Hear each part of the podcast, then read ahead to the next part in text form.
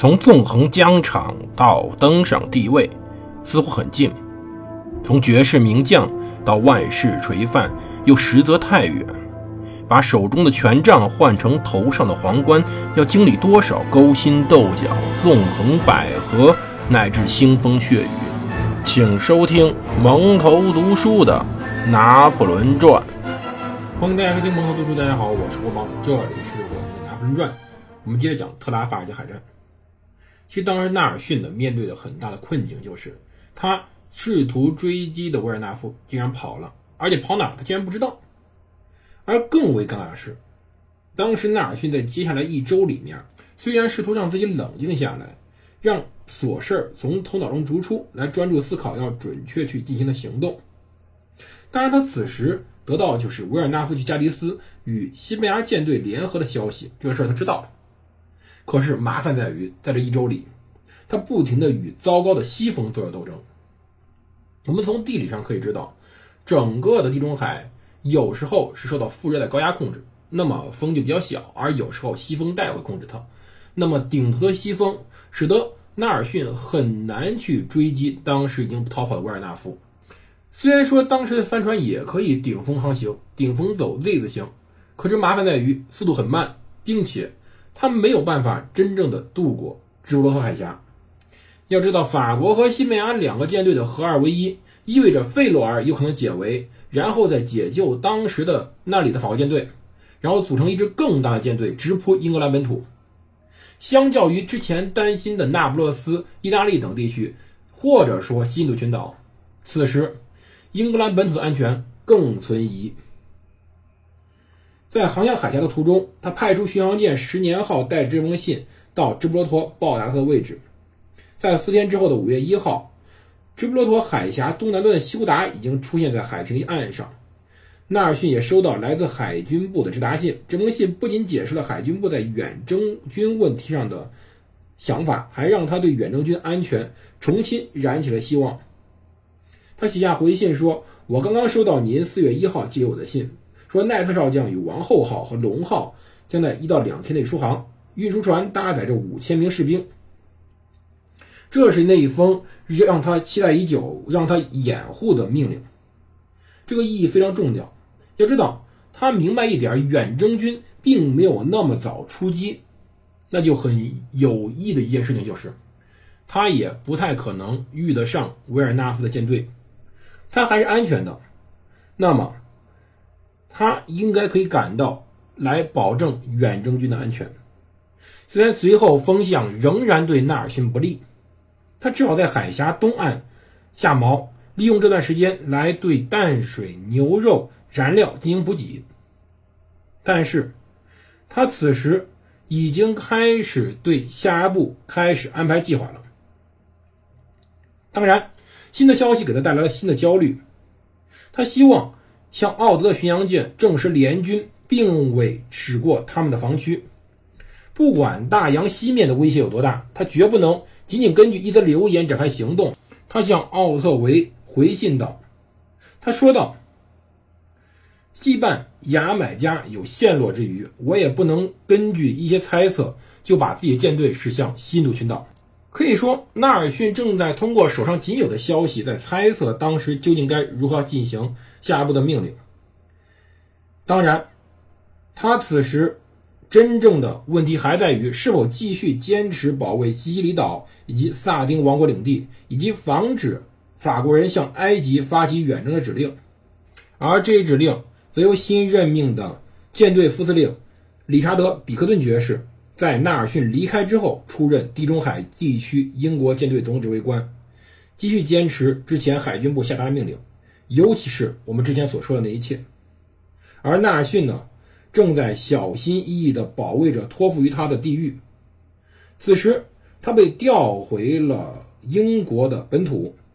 纳尔逊乘着时有时无的东风驶向西方的同时，在这里，另外一人接过了他的。指挥棒来保卫整个英国的地中海，而就在直布罗陀海外，另外一个老地方正在发生着改变。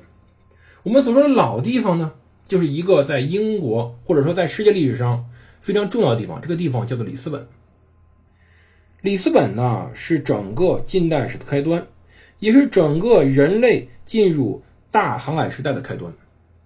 当然，葡萄牙这个国家由于地理位置优越，因此他们最先踏入了大西洋。可是由于他整个国力比较衰弱，他并没有像西班牙那样在整个欧洲史中呼风唤雨，他只是一个小角色。但是，里斯本是欧洲海上扩张起点，它也成为了整个欧洲花费任何代价都愿意获得的必争之地。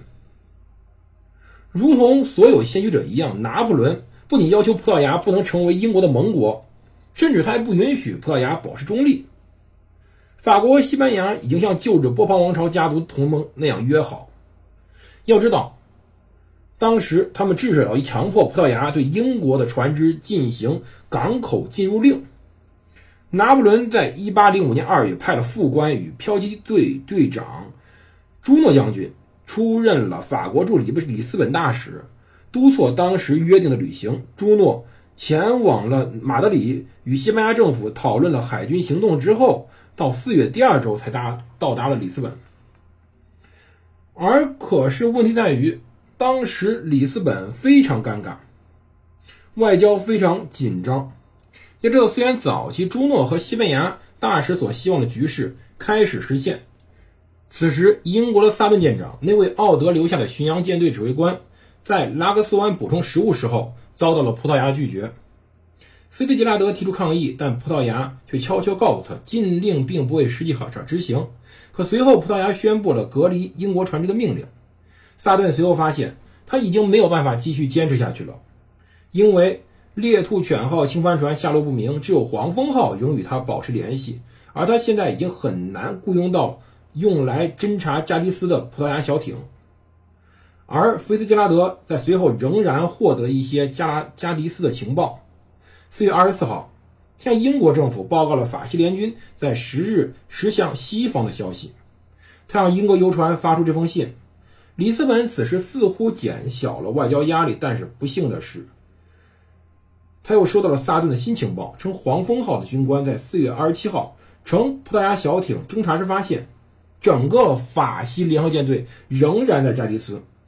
如果这是真的，那就意味着维尔纳夫已经折返。而英国面临着比之前更大的威胁。菲兹杰拉德无法确认这个消息，他之前已经从一位中立国船长那得到了精确的细节，证明联合舰队已经驶向了西方。而来自加的斯的每一份报告都表示牙买加是他们的目的地。可是，此时究竟当时的维尔纳夫究竟把目的地定在哪儿，谁都说不清了。要知道海军部发过来的消息是否为真，谁也不明白。此时，猜测不如行动。他们知道，仅仅数日之前，在附近巡航的俄尔普斯号巡洋舰已经携带着奥德离去的消息前去寻找并警告远征军。如果没能找到他们，而萨顿的新情报又是不幸属实的，那么远征船队就无疑正在向一只狮子的口中驶去。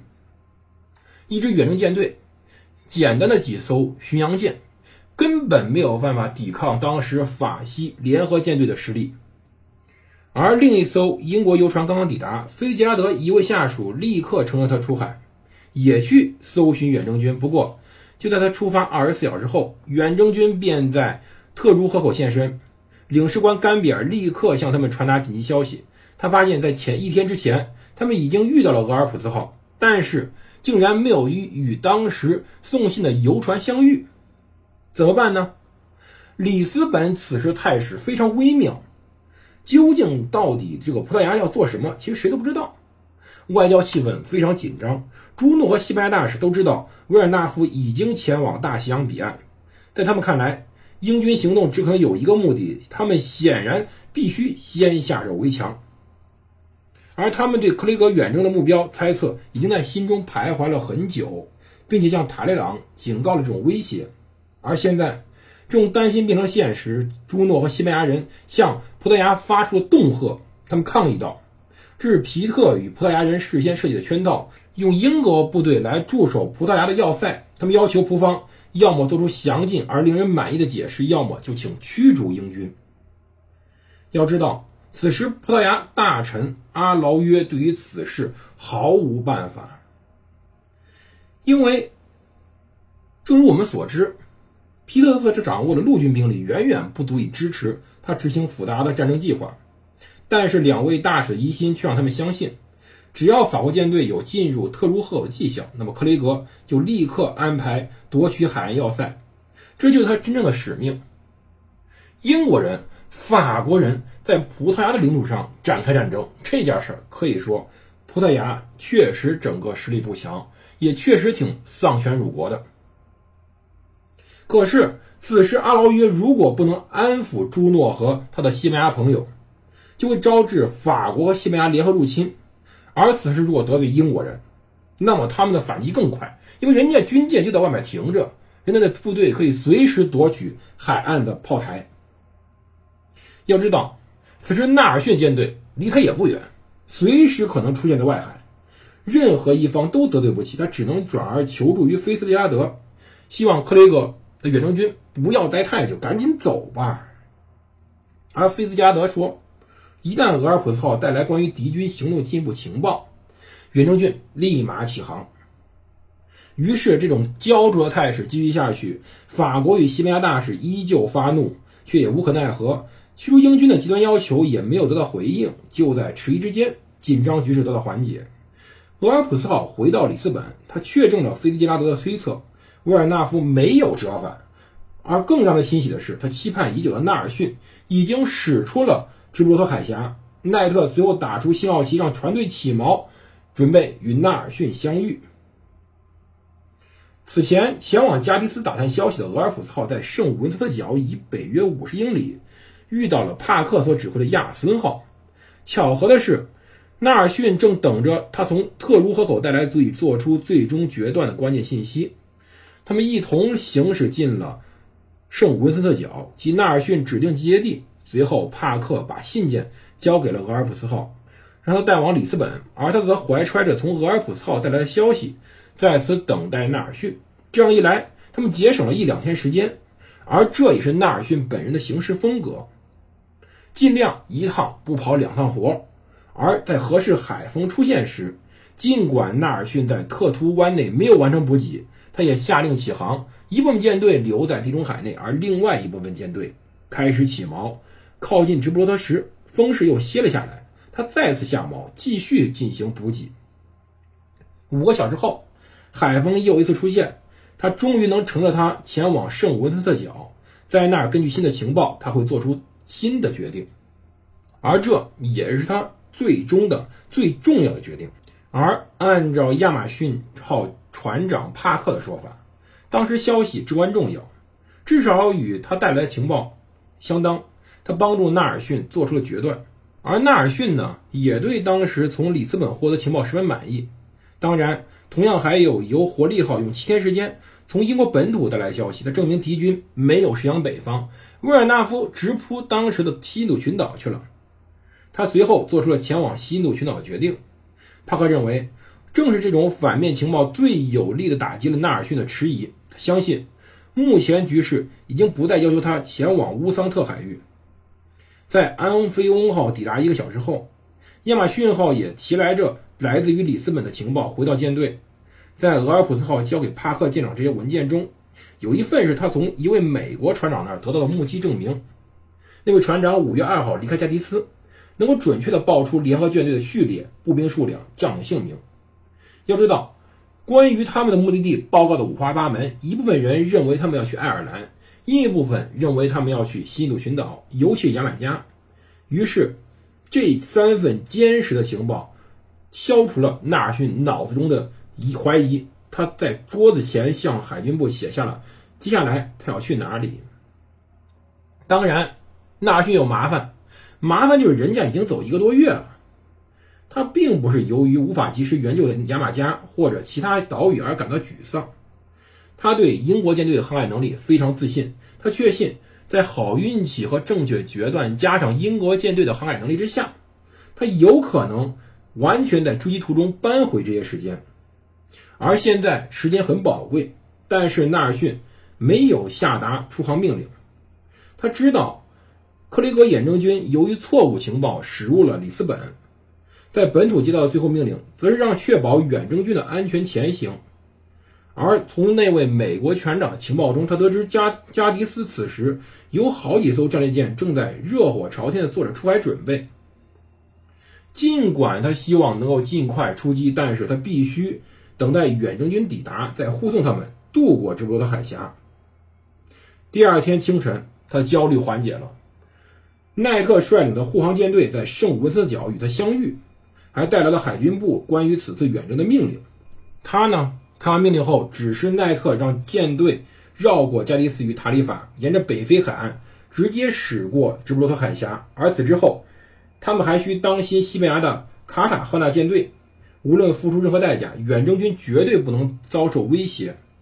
尽管纳尔逊兵力已经落后于法西联合舰队，商讨之后。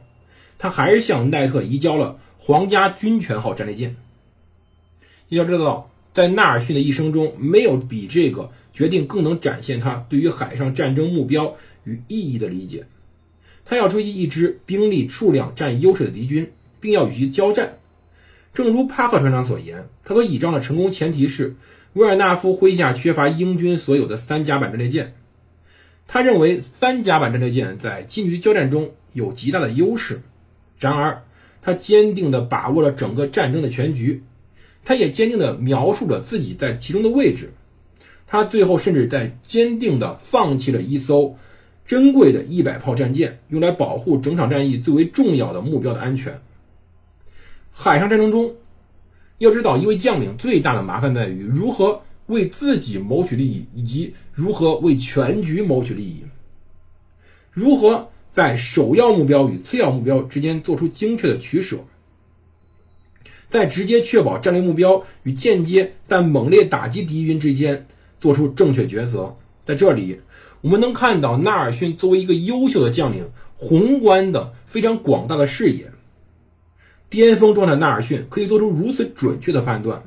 要知道，这位将领的能力再怎么高估都不过分。纳尔逊开始横渡大西洋，他开始努力追击维尔纳夫。